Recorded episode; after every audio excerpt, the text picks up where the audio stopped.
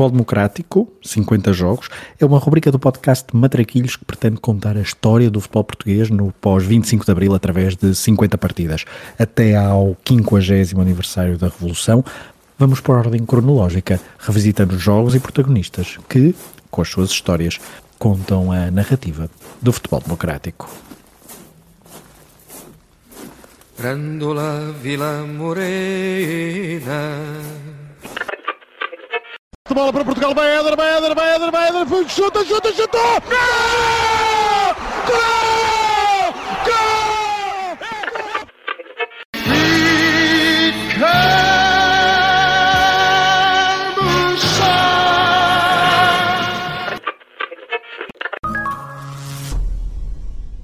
O futebol português sempre foi uma rede 3G, com Benfica, Sporting, Porto a dominarem os títulos nacionais. Essa realidade não se alterou com a chegada da democracia a Portugal. Os três continuaram a vencer, é verdade, com diferenças entre eles, mas o domínio sempre foi desses três clubes. O que mudou com a democracia foi o mapa territorial do futebol português, até ao 25 de abril, muito mais concentrado a sul, para depois rumar a norte, no que toca ao maior número de clubes nas primeiras divisões nacionais. No pré-25 de abril, e estamos a contar desde a época 34-35 até a 73-74, Houve 25 campeonatos em que o pódio final não foi dominado por completo por Benfica, Sporting e Porto. Em 72-73, aliás, o campeão Benfica teve a companhia do Clube de Futebol Os Belenenses e do Vitória Futebol Clube da cidade de Setúbal. Se olharmos para os clubes que se intrometeram no pódio do futebol nacional entre 1934 e 1974, só uma equipa estava acima do Mondego. Vejamos, o Belenenses foi ao pódio 17 vezes, o Vitória Sadino 4, o Atlético 2, CUF Académica de Coimbra e Vitória de Guimarães uma vez cada. O Estatuto do Belenenses naqueles anos justificava inclusivamente que o campeonato português fosse mais 4G, dado o título em 45-46 e três vice-campeonatos. Só que no período democrático o Estatuto do Belenenses no futebol português foi substituído por um clube do Norte que até 1974 pouco ou nada tinha feito de desportivamente relevante para ser considerado um clube de dimensão nacional. Já lá iremos. Continuamos por algumas estatísticas uh, para fazer a comparação com o período democrático. No pós-revolução de Abril, houve 14 campeonatos nacionais em que o pódio não foi nominado por Benfica, Sporting e Porto. Só este dado nos faz confirmar que a democracia política não trouxe mais alternância democrática no futebol português. O 3G está ainda aí para as curvas em 2023. Mas, como dizíamos no início, o futebol português foi a pouco e pouco acompanhando a bússola e apanhou definitivamente o norte. Dos tais 14 campeonatos em que o pódio não foi vermelho, verde e azul, só por duas vezes é que houve um clube azul, do Rio Douro. O Belenenses conseguiu dois terceiros lugares em democracia e haveremos de falar de um deles em particular num, num outro episódio. Mas, para além destes, reparem nos outros clubes que conseguiram intrometer-se na luta dos grandes. Passo de Ferreira, Vitória de Guimarães, Sporting Braga e Boa Vista. O clube achadrezado no período democrático conseguiu um título, foi três vezes vice-campeão e ainda ficou em terceiro por duas vezes. Haveremos também de falar do título Boa Visteiro, mas o episódio de hoje marca o ponto inicial na forma como o Boa Vista se implementou no topo do futebol português. Foi uma longa introdução para chegar a isto. Vamos falar do primeiro Boa Vistão da história.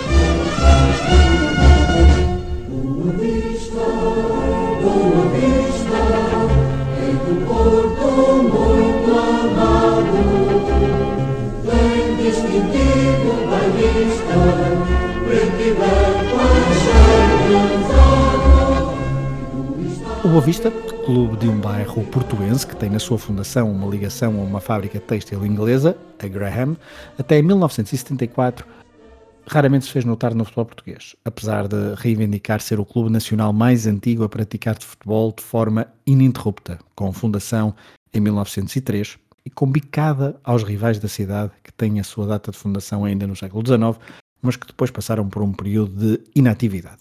No panorama desportivo, Boa Vista era mais associada às corridas de automóveis do que ao futebol. Até 1974, o melhor registro do clube na primeira divisão tinha sido um quinto lugar em 1952, na taça tinha chegado uma vez às meias finais, em 1954. Os achadrezados não eram, portanto, um clube de títulos. e passaram mesmo um longo período nos escalões secundários do futebol nacional, entre 1955 e 1969. Só que a chegada de Pedroto ao Bessa no verão de 1974 acabou por transformar o clube de bairro num clube nacional, primeiro, e depois europeu. Depois de várias épocas de sucesso em Setúbal, José Maria de Pedroto decide voltar à cidade invicta, onde já tinha treinado o rival, o Futebol Clube do Porto, clube onde fez quase toda a sua carreira de futebolista. Natural de Lamego, Pedroto será sempre associado à sociedade do Porto, principalmente pelo seu percurso nas Antas, mas sem esquecer a sua passagem de duas épocas no Boa Vista Futebol Clube. Com o Vitória Sadino já tinha alcançado então as melhores classificações do clube, tinha jogado na Europa e tinha ido ao Jamor, construindo uma imagem de treinador português competente numa altura em que abundavam os técnicos estrangeiros de algum renome no futebol nacional. Aliás, Pedroto chega ao Bessa para substituir Aimoré Moreira, brasileiro, selecionador que levou a Canarinha ao título mundial no Chile em 1962. Moreira, no verão de 1974, fruto de duas campanhas razoáveis no Bessa, é escolhido pelo Porto para treinador. O Boavista, já com Valentim Loureiro nos corpos dirigentes do clube, decide então apostar por Pedroto, que assim passava a acumular o cargo com o de selecionador nacional. Aos 46 anos, Pedroto tinha um desafio grande pela frente, colocar o Boavista perto do topo. Não somos nós que o dizemos, é o próprio que o afirma em entrevista à RTP, diretamente do Brasil, onde procurava por reforços. Eu vim para aqui, como toda a gente sabe, o Boa Vista vai tentar renovar-se, vai tentar na próxima época eh, fazer figura no nosso campeonato nacional, não uma figura de primeiro plano, mas enfim, aproximar-se pelo menos dos grandes do nosso futebol e para isso normalmente precisamos de jogadores, pois eu trago, não direi carta branca, mas venho incumbido também de, de verificar se aparece aqui um ou outro craque, eh, enfim, acessível, que nós possamos levar para Portugal no sentido de valorizar a nossa equipa e, e até implicitamente o futebol português. Só temos registro de um jogador brasileiro que Pedroto tenha trazido do Brasil e que tenha tido também impacto no futebol boavisteiro na temporada de 74-75. Falamos de Mané, apelido de Manuel Ribeiro Chagas, natural de Belo Horizonte, avançado que fez 25 jogos e 13 golos na sua primeira época em Portugal, ele que viria a jogar mais tarde em Guimarães e no Sporting de Espinho. E se no Brasil Pedroto pode não ter encontrado outros craques para além de Mané, a verdade é que a viagem que o Boa Vista fez à margem sul do Tejo nesse verão foi mais produtiva. Pedroto, que conhecia bem o futebol daquela zona, foi ao Clube Desportivo de Montijo, que acabara de ser despromovido para o segundo escalão, encontrar um trio que viria a revelar-se fundamental para o sucesso imediato do Boa Vista. O defesa de 24 anos, Álvaro Carolino, o avançado de 26 anos, Francisco Mário, e o médio de 22 anos, João Alves. Talvez este último seja o nome mais sonante, mas a verdade é que todos eles chegaram à seleção nacional enquanto jogaram pela turma do Bessa. E é com a base dos anos anteriores, mais estes reforços de peso que Pedroto monta então aquilo que hoje denominamos como o primeiro Boa Vistão da história, com Ernesto Barrigana na baliza, o guarda-redes mais utilizado nessa época, com Carolino e Amândio Barreiras ou Mário João na defesa, João Alves, o Luvas Pretas como mestre do meio campo, muito goleador ao lado de nomes como Manuel Barbosa, Celso Matos ou Acácio Casimiro, e na frente, os golos de Francisco Mário, Mané e de outro brasileiro que já vinha do ano anterior, Salvador Almeida. O Avista 74-75 era uma equipa goleadora, mas muito competente no plano defensivo que fez do Bessa o seu talismã. Nesse campeonato, só uma equipa venceu no Bessa. Foi o Porto, na penúltima jornada. Em casa, o Avista tem 10 golos sofridos apenas em 15 jogos. 5 dos golos em apenas também dois jogos. A tal derrota por 2-1 frente ao Porto e uma expressiva vitória 6-3 contra o Atlético a abrir o campeonato. O Benfica, no Bessa, empatou a zero e o Sporting chegou mesmo a perder, por duas bolas sem resposta. O Bessa estava a transformar-se num terreno duríssimo para os adversários. Essas prestações caseiras ajudaram o clube a atingir logo em 74-75 a melhor classificação da sua história no Campeonato Nacional. Quarto classificado, atrás do trio do costume, mas à frente dos dois vitórias e do Belenenses. Só que a época não estava concluída e isso leva-nos, claro, ao jogo deste episódio, a final da Taça de Portugal. O Boavista de 74-75 chegou pela primeira vez ao jogo decisivo da prova rainha do futebol português, competição onde o clube é hoje em dia o quarto com mais títulos, cinco no total. E o primeiro foi mesmo esse, em 1975, a 14 de junho, num jogo disputado no Estádio de Alvalade, palco escolhido para substituir o Jamor, muito conotado ainda com o período do Estado Novo. O adversário do Boa Vista na final da taça de 1975 foi o Benfica, recém-sagrado campeão nacional, treinado pelo jugoslavo Milorad Pavic. Era por isso o grande favorito. Só que a equipa encarnada tinha algumas baixas importantes. Nené estava lesionado. Humberto Coelho, Vitor Batista e Arthur estavam castigados. E os já veteranos Simões e Eusébio, que começaram no plantel essa temporada, por alturas da final da Taça de Portugal já estavam a viver o seu sonho americano.